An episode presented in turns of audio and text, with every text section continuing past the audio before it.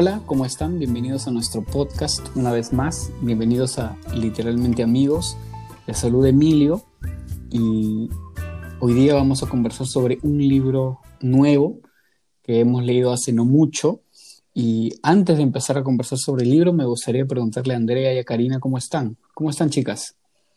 Estamos bien. Bueno, yo estoy bien acá, abrigada, arropada, chambeando desde casa, sigo en cuarentena, viendo la calle por la ventana. Qué bueno, eso significa que Y te estás cuidando. Disfrutando. sí, claro. Y disfrutando de mis lecturas. Claro. Todo bien, con harto frío y mucha flojera. Hace bastante frío ahora, ¿no? En Lima. Pero sabes que, bueno, creo que es adentro nomás, o sea, en, la- en mi casa, porque cuando salí ahora a comprar no, hacía- no sentía tanto frío, o sea, estaba normal. Mira, yo fui al banco hoy día en la tarde y me estaba congelando. Porque tú sabes que ahora, bueno, no sé cómo será en otros lugares, pero acá en Lima y en Perú te tienes que quedar afuera del banco esperando en unas colas largas por el tema del COVID. Y sí, hace mucho frío. Bueno, igual yo soy friolento. Entonces, Cari, cuéntanos, ¿qué nos ha tocado leer esta vez? Esta vez hemos leído La Naranja Mecánica, un clásico. ¿Y qué nos puedes contar de ese libro? Aparte que es un clásico, obviamente. Obviamente. Miren, yo no sabía, ni siquiera había leído de qué se trataba y resulta que era una distopía, nuevamente. Entonces, No. Justo el género que más me gusta. sí, no, pero les juro que no sabía ni de qué trataba ni había leído la reseña, sino Pero que Antes que nada, Sí, ¿no habías visto nunca la película? no, jamás. No lo he visto. Ya yo tampoco. Muy bien, ahora sí cuento. Ahora sí. Yo tampoco. Ah, perfecto, entonces entramos Vamos como bien, que sorprendidos al libro. Y bueno, a ver, cuéntanos. Sí, bueno, primero les voy a contar del autor un poquito. Eh, Que no es Stanley Kubrick, ¿no? no, no, no, él Ese es el director de la película, ¿no? Sí. Ya, claro. No, es que mucha gente, es que, fíjate, mucha gente piensa que el autor es Stanley. De hecho, había leído que antes de que se haga la película, poca gente había leído el libro. Sí, es Entonces, probable. antes que nada, el autor no es el director. Ahora sí. Go ahead, my friend. Así es. Anthony Burgess, asumo que así se pronuncia su apellido, es un escritor y compositor. También com- compuso sin- una sinfonía. O sea, viene en realidad de, de familia que estaba metida en el arte, ¿no? Este autor en 1959, tres años antes de que escriba este libro, le diagnosticaron un tumor cerebral inoperable. Y entonces él, por ese motivo, se retiró del- de la enseñanza porque era profesor y se empezó a dedicar a tiempo completo a escribir, con el fin de dejarle una vida cómoda a, su, a su familia. Y ahí, mira, el sorprendente escribió en un año cinco novelas y media. Y finalmente el, el diagnóstico no se cumplió porque terminó viviendo mucho más tiempo y media novela que había escrito en ese año en realidad es parte de La Naranja Mecánica, ¿no? el libro más, más reconocido, su obra más reconocida. Y no Y- sé si, si en la versión ¿Sabes? que tienen ustedes, Ajá. Tienen una introducción de este mismo autor que habla de que él había escrito este libro y habla de, de la repercusión que, que ha tenido también la película. Mm, Yo tengo la versión que incluye el capítulo 21, que es creo que la que tiene esta introducción. No sé si, la verdad es que no he leído la introducción, ¿eh? pero yo sé que la versión que tengo es, no es la versión inicial, digamos, porque la versión inicial tuvo 20 capítulos. No, eso es lo que aclara él en la introducción. Él escribió su libro con 21 capítulos. Este autor es británico. En la versión británica mm, publicaron la- los 21 capítulos, o sea, la obra completa. Pero el editor de, de Estados Unidos no publicó el último capítulo, lo dejó en 20. Entonces, por eso es que hay diferentes versiones, ¿no? Ahora, obviamente, en las últimas ya se incluye todos los 21 Eh. capítulos, ¿no? Claro. Y más bien esa de 20 es la que sirvió de inspiración, ¿no? Para Stanley Kubrick, para la película. Creo que Samir, Samir, Samir. el gato de Andrea, hasta que se queja de, de justamente el tema de que lo publicaron 20 y no 21 capítulos. Porque creo que, Él quiere, él quiere salir en, la- en el podcast. bueno, va a salir, va a salir, no lo vamos a cortar. No, Pero es que es curioso porque así como Samir se estaba quejando, había leído que el autor también se quejó porque estos 21 capítulos tenían un significado. Así Y es. Sí, eso lo dice en la misma introducción, Emi. Qué bien, no lo has leído, pero sabes lo que dice. Es que he investigado, siempre investigo antes de leer los libros. Está bien. Mira, lo que decía es que para que una obra sea una novela se debe ver una evolución del personaje y esto en realidad se ve recién en el último capítulo, ¿no? Y decía que para él la verdadera novela era esta de 21 capítulos. Curioso, curioso, porque también, también había leído, perdón que te interrumpa, pero también había leído que los 21 capítulos representaba justamente la mayoría de edad, la edad en la que un muchacho pasa a ser mayor de edad. Sí, todo está en la introducción. Oye, Cari, una consulta, solo por curiosidad. Ujú. ¿En la introducción le escribe en Nasdaq o no? Porque ese... No. Ah, ya. Ahora nos Ahí vas a explicar qué es. Nasdaq, pero ¿sabes qué? Fue mi dolor de cabeza y mi pesadilla. Sí, lo siento. Yo también cuando empecé a leer dije, Dios mío, me demoré no sé cuántas horas en terminar de leer la primera hoja. Claro. Pero ya después con el tiempo se va haciendo más fluido, ¿no? Porque o te resignas a no entender qué es lo que decía, o ya como que lo sacas por Sí. el contexto. Porque si vas a estar mirando la hoja Tal cual, lo del glosario, de verdad nunca Ahora, acá te- tengo un dato por el contexto Y finalmente te acuerdas cuáles son algunas palabras, ¿no? El joros, joroscho. Jorochos, jochoros, no. Joroscho. Jorochos, joro- es jorochos la palabra. Y tiene Es joros. A ver, espérate. Libro. joros, joros, bueno, como sea. Esa palabra viene de una... pa- Es en- joroscho. Es Joroscho. joroscho. no lo Ya, justamente el joroscho es una traducción al español de horror show. En la versión inglesa, el autor eh, utiliza mucho el horror show junto. Sí. Y acá lo tradujo, bueno, no me acuerdo quién habría sido el traductor, pero lo pone horror show. Sí, hubiese sido mejor si lo ponía o relacionaba las palabras a- al español, ¿no? O sea, porque en verdad no tienes que... Claro, para que te suene a Sí, algo, pues, ¿no? Sí, sí, sí. Igual no me sonaba nada, ¿no?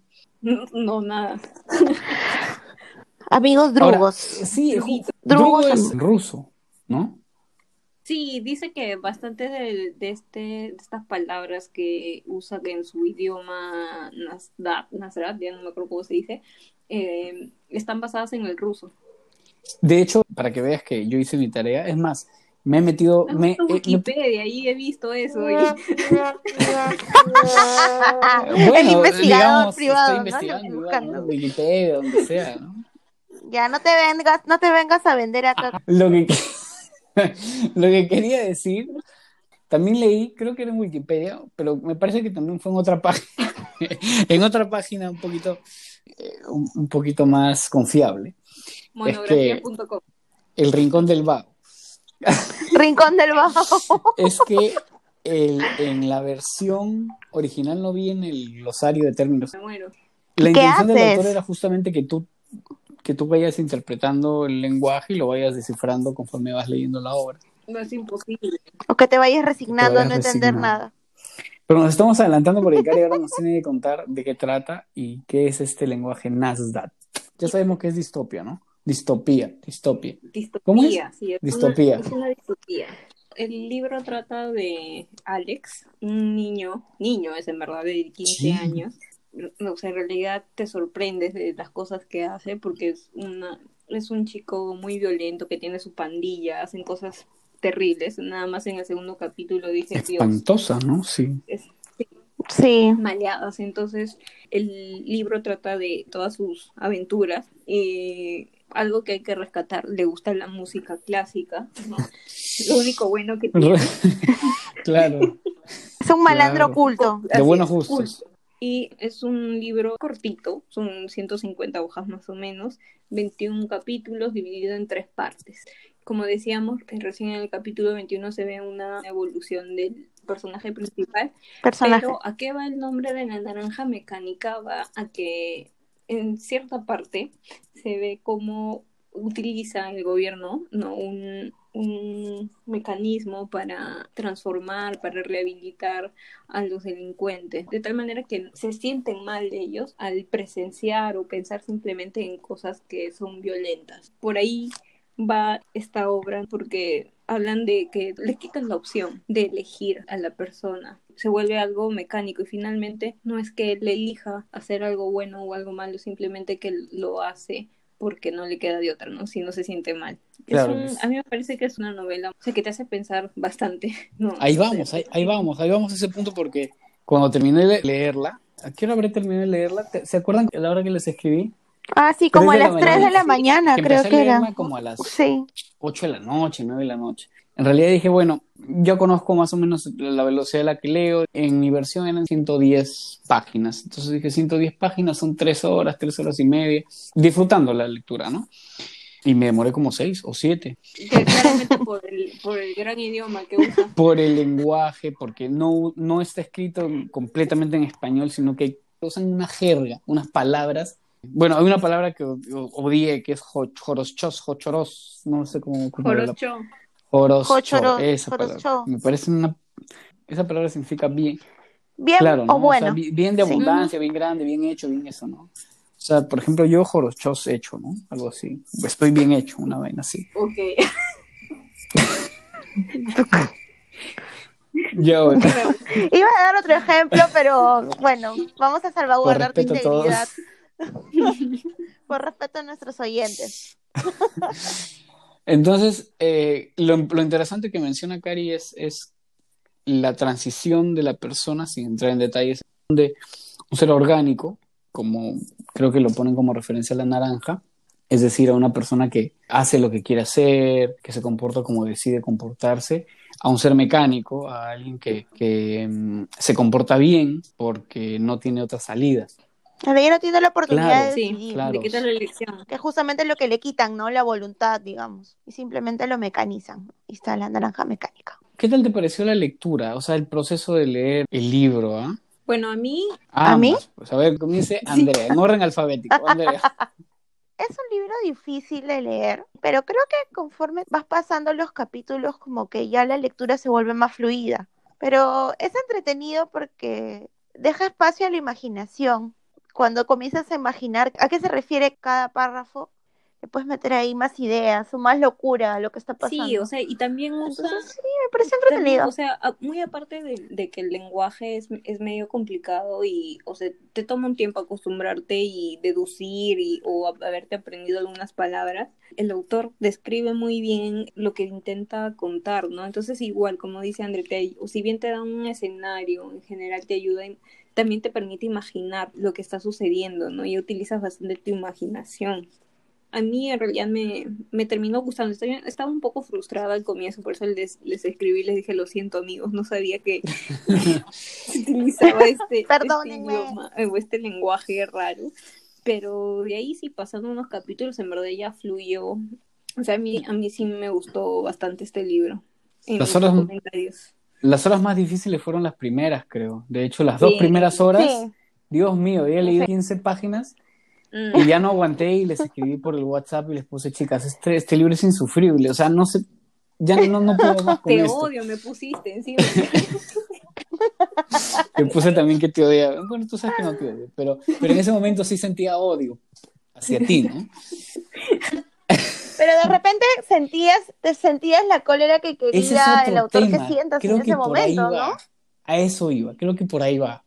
Es la rabia, la frustración de no entender qué es lo que está pasando en la sociedad, que muy puede hacer similitud con lo que le pasaba por la cabeza a este muchacho de mente desordenada. Eh, ¿no? eso, eso pensé al Sí. final. Creo que, que todo, todo, digamos, la forma en la que entregan la historia, el autor busca esa forma justamente para hacerte sentir de la forma en la que se sentía el muchacho. Me da la impresión. Me acabo de acordar de en qué se inspiró el autor al, al escribir esta obra. Deben recordar porque es un, algo bien feo que creo que pasa en el segundo capítulo, si no me equivoco. No quiero spoilear, ¿no? Pero mm, le pasó algo similar a su esposa. Ah, Sí, sí. algo Hay- bien hay- fuerte. Su esposa estaba embarazada de cuatro meses y eso le provocó el aborto. Que haya sufrido esto y, y termine escribiendo esta, esta obra, ¿no? Que, que parte de la violencia es O sea, fuerte. quien haya leído el, el libro o quien lo vaya a leer, va a saber a qué escena nos estamos refiriendo en el libro, ¿no? Es una escena muy fuerte eh, o un capítulo muy fuerte con muchísima violencia y es exactamente lo que le pasó al autor durante un momento de su vida. Exactamente lo mismo. Después que leí eso me quedé como una carga bien fuerte. Pero sí, o ah, sea, pero mira, mira que, o sea, transformar todo ese, ese dolor, esa frustración y, y plasmarlo en esta obra, ¿no? Que finalmente te deja pensando qué sería de, de verdad una sociedad que, que viva netamente de la violencia, ¿no? Que ya de por sí en cierta manera la vivimos, ¿no? Sí, sí, definitivamente. Y ustedes saben que creo que no es mi género predilecto. Y cuando me di cuenta que era una distopía, también dije, bueno, voy a tener que leer este libro ahora, ¿no? Y encima de todo lo leo, viene con ese lenguaje raro. Estaba pues odiando la vida. Y después de terminar el libro también lo termino odiando. Dije, ah, no quiero, ya felizmente ya lo leí, se acabó. Y me eché a dormir. Y desperté, resultó que no, no, lo odiaba tanto como pensaba. Terminó pareciéndome un libro que entrega un mensaje bien potente. Sí. Eh, y, es mucho más rápido que, que Fahrenheit 451, por ejemplo, ¿no? Es justamente lo que le estábamos pidiendo a Fahrenheit, que sea más rápido, ¿no? Que, pasen más cosas. Sí, es como un terremoto así, fugaz este libro. Fuerte. Te mete una sacudida de cerebro. ¿Tú qué sentiste, André, cuando leíste el libro? Todos compartimos el sentimiento inicial de cólera y frustración durante los primeros capítulos del libro. El autor retrata muy bien la sociedad de violencia. Y mira, este libro lo he escrito hace 40 años, 50 de repente, y aún vivimos en el mismo contexto de violencia, es increíble, ¿no? Entonces te da que pensar que no es necesariamente el contexto ni la sociedad, sino es que estas actitudes están dentro de nosotros. La maldad de la sociedad en realidad la despertamos nosotros.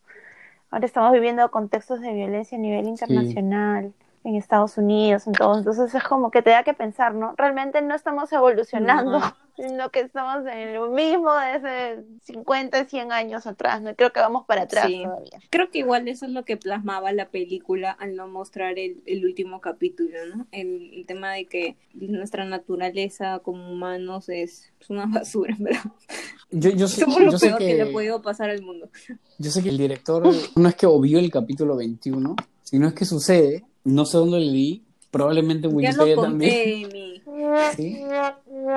Que leí el libro con 20 capítulos y no con 21. Lo acabo de contar al comienzo. Sí, ya. Robina, Robina, Robina. Bueno, es que es el café, es el café. Chicos, ¿cuál es su cita o parte favorita? Yo la tengo marcada. Me la pones difícil, ¿ah? Yo les quiero decir una. Por favor, Karin. Ya, el hombre que no puede elegir ha perdido la condición humana. Caracho, creo que es la misma. Es la, la misma. Es la... Pero está bien, pues. Es la misma que yo tengo. Creo a ver, que es espérate. principal. A ver, caracho, abierto otro libro. Perdón por la, por la carachada. A ver, mira, acá está la cita. Mira, escuchen, por favor. Es un pedacito pequeño. No, no, no va a ser un spoiler Exactamente lo mismo, no lo va a repetir. Hay pecado, supongo, pero el castigo fue del todo desproporcionado. Te han convertido en algo que ya no es una criatura humana. Ya no estás en condiciones de elegir, que es lo que dice Karina. Estás obligado a tener una conducta que la sociedad considera aceptable y eres una maquinita que solo puede hacer el bien. Comprendo claramente el asunto. Todo ese juego de los condicionamientos marginales, la música y el acto sexual, la literatura, el arte, ahora ya no son fuente de placer, sino de dolor. Esa es la frase que más me ha gustado de todo el libro.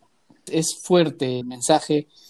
O sea, cuando terminas de leer el libro y entiendes cuál es el mensaje del autor, dices, oye, se ha sido un, buen libro, ¿no? O sea, tiene un, mensaje fuerte. Lo único que le tengo que reprochar es la forma de escribir que me parece espantosa. El Natsat. Cuéntanos del Natsat. Na, na, ¿Cómo es? Natsat. Natsat.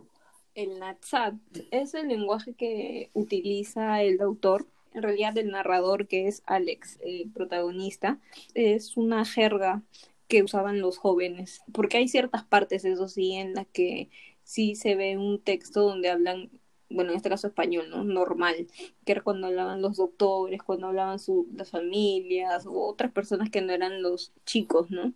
un lenguaje medio extraño que, como decíamos, tenía influencias del ruso, ¿no? Y del inglés, también, Leí en una parte de que el, autor decía que era como una introducción al ruso, así obligatoria, porque no te queda más que aprender qué es lo que, lo que está tratando de decir con esas palabras. ¿no? Bueno, este definitivamente está Anthony Burgess. Algún alucinógeno se tiene que meter para escribir esto, porque era el tumor. Algo habrá sido.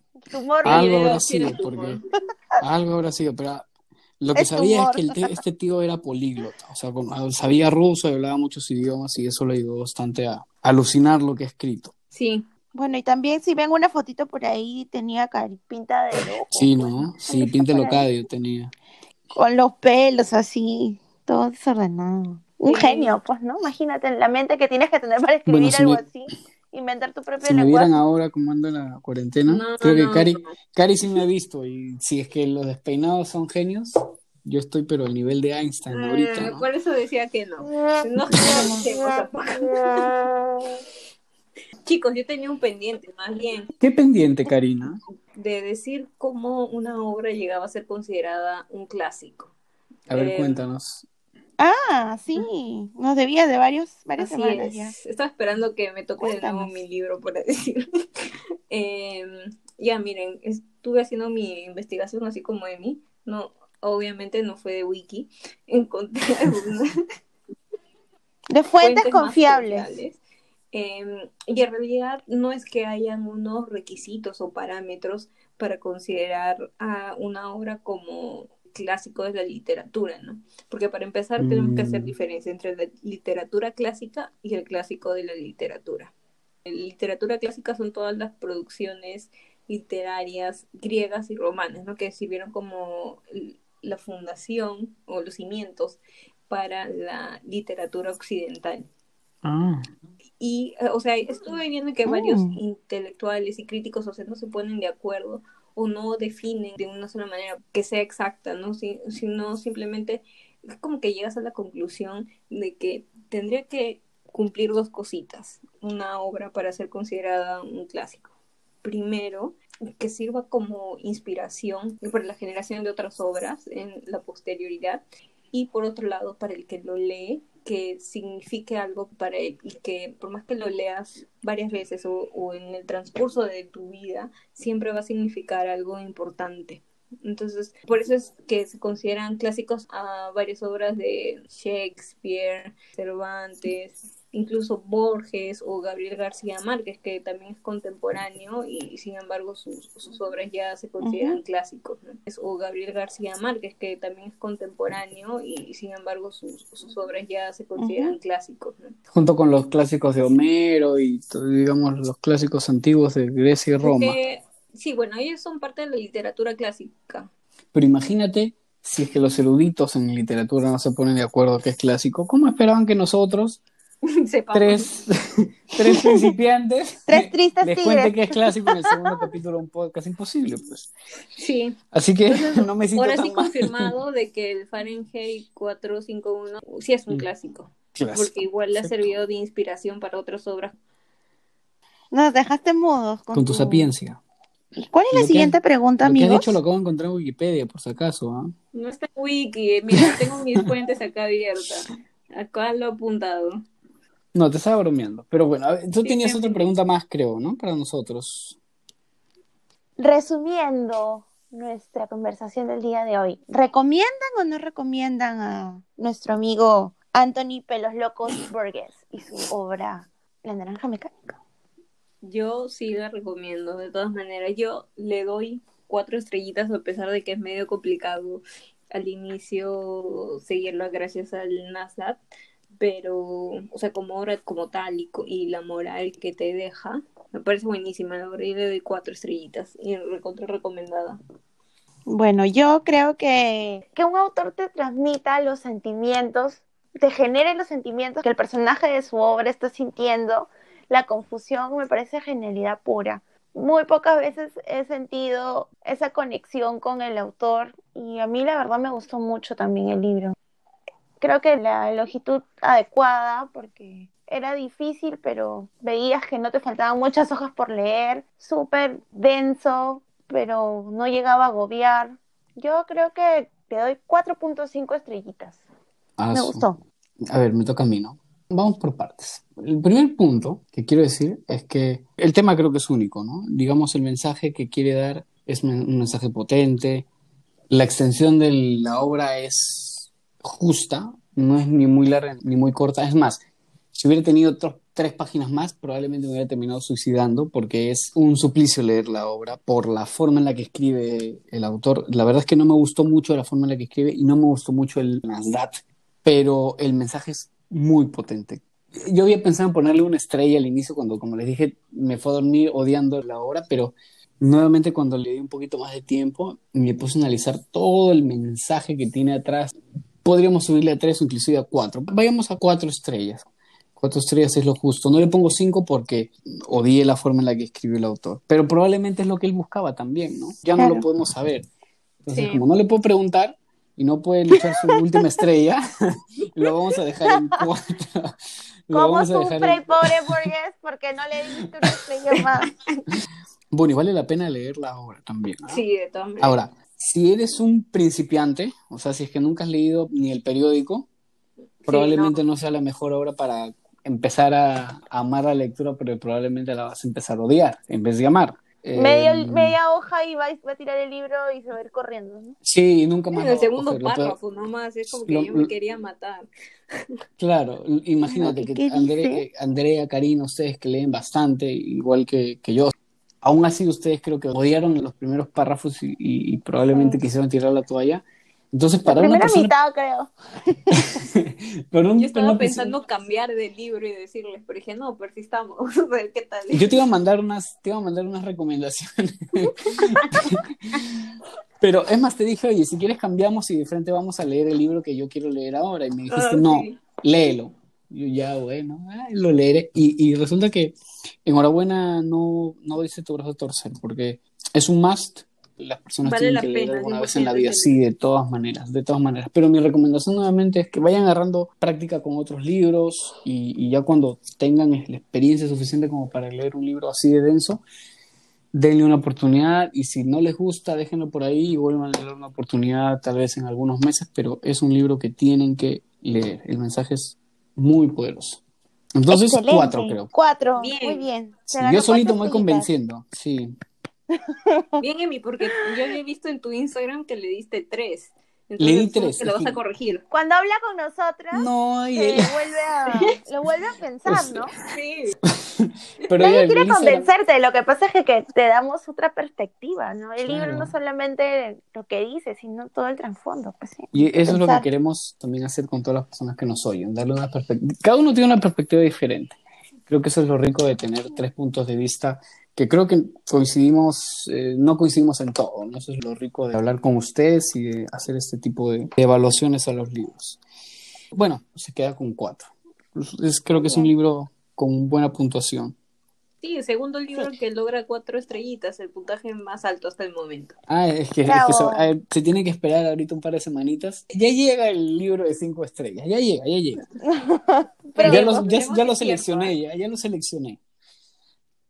pero Entonces, mientras llega tu libro, ya. mientras llega tu libro, llega el mío primero. Ajá. Y bueno, y yo siempre fiel a mi línea de todas las cosas que hemos venido haciendo en el podcast. Emilio con sus novelas históricas, Cari con sus distopías y yo literatura latinoamericana. La próxima semana tenemos A la tregua de el buen Mario Benedetti. Es un libro de amor, es un autor. Ya, mejor no les adelanto nada y la- en la próxima entrega hablamos bien del libro. Este me va a dar cólera, como me dijiste sobre el libro de Vargas Llosa. Y total que no me dio cólera, me gustó Lo bastante. amaste, más bien. Es buenísimo. Sí, sí, Las sí. travesuras de la niña mala es muy bueno. Bueno, por lo menos va- vamos conociendo a más autores y eso es lo importante, ¿no? Sí. Podemos decir que hemos leído el fulano, el mengano, sotano y bueno, qué mejor aún que sacar pecho por nuestra Latinoamérica y poner a nuestros representantes también en la mesa. Fenomenal. Entonces yo me tengo que ir a tratar de bajar el nivel de cafeína que tengo en el cuerpo. Si no, no voy a dormir hasta pasado mañana. Un fuerte abrazo a todos. Un beso, lean bastante y nos vemos Pronto. en unos- pronto, pronto. Todavía no sabemos cuándo, pero pronto. Síganos en Instagram. Vamos Sí, a, a- Como literalmente amigos, es muy fácil Sí. de, de encontrarnos. Ya se viene alguna sorpresa por ahí. Una foto de nosotros para que nos conozcan, no sé, tal vez.